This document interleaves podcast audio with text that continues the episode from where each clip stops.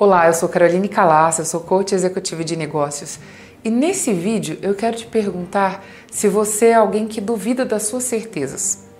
Quando eu falo sobre duvidar das suas certezas, é que existem algumas pessoas que têm opiniões muito fortes e formadas a respeito de vários assuntos.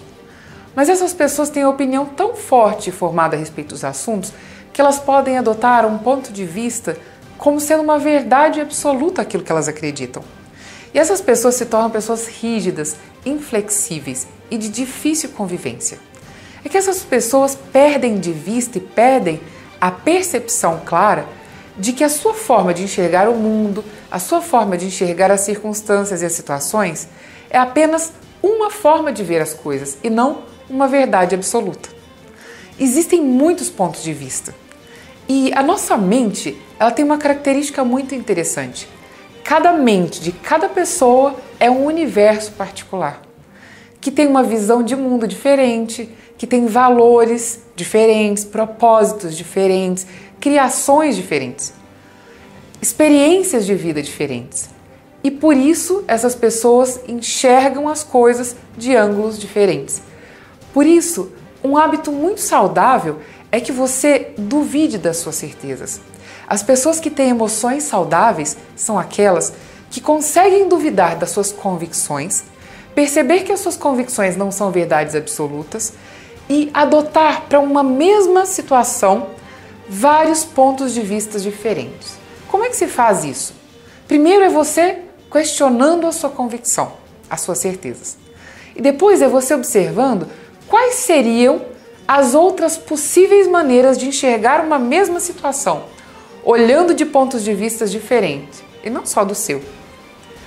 Essas pessoas que conseguem duvidar das suas certezas, se perguntar e se questionar e encontrar outras maneiras hipotéticas de se enxergar a mesma situação, se tornam pessoas mais flexíveis, mais compreensivas, de fácil convivência e pessoas capazes de flexibilizar as suas ações e as suas decisões.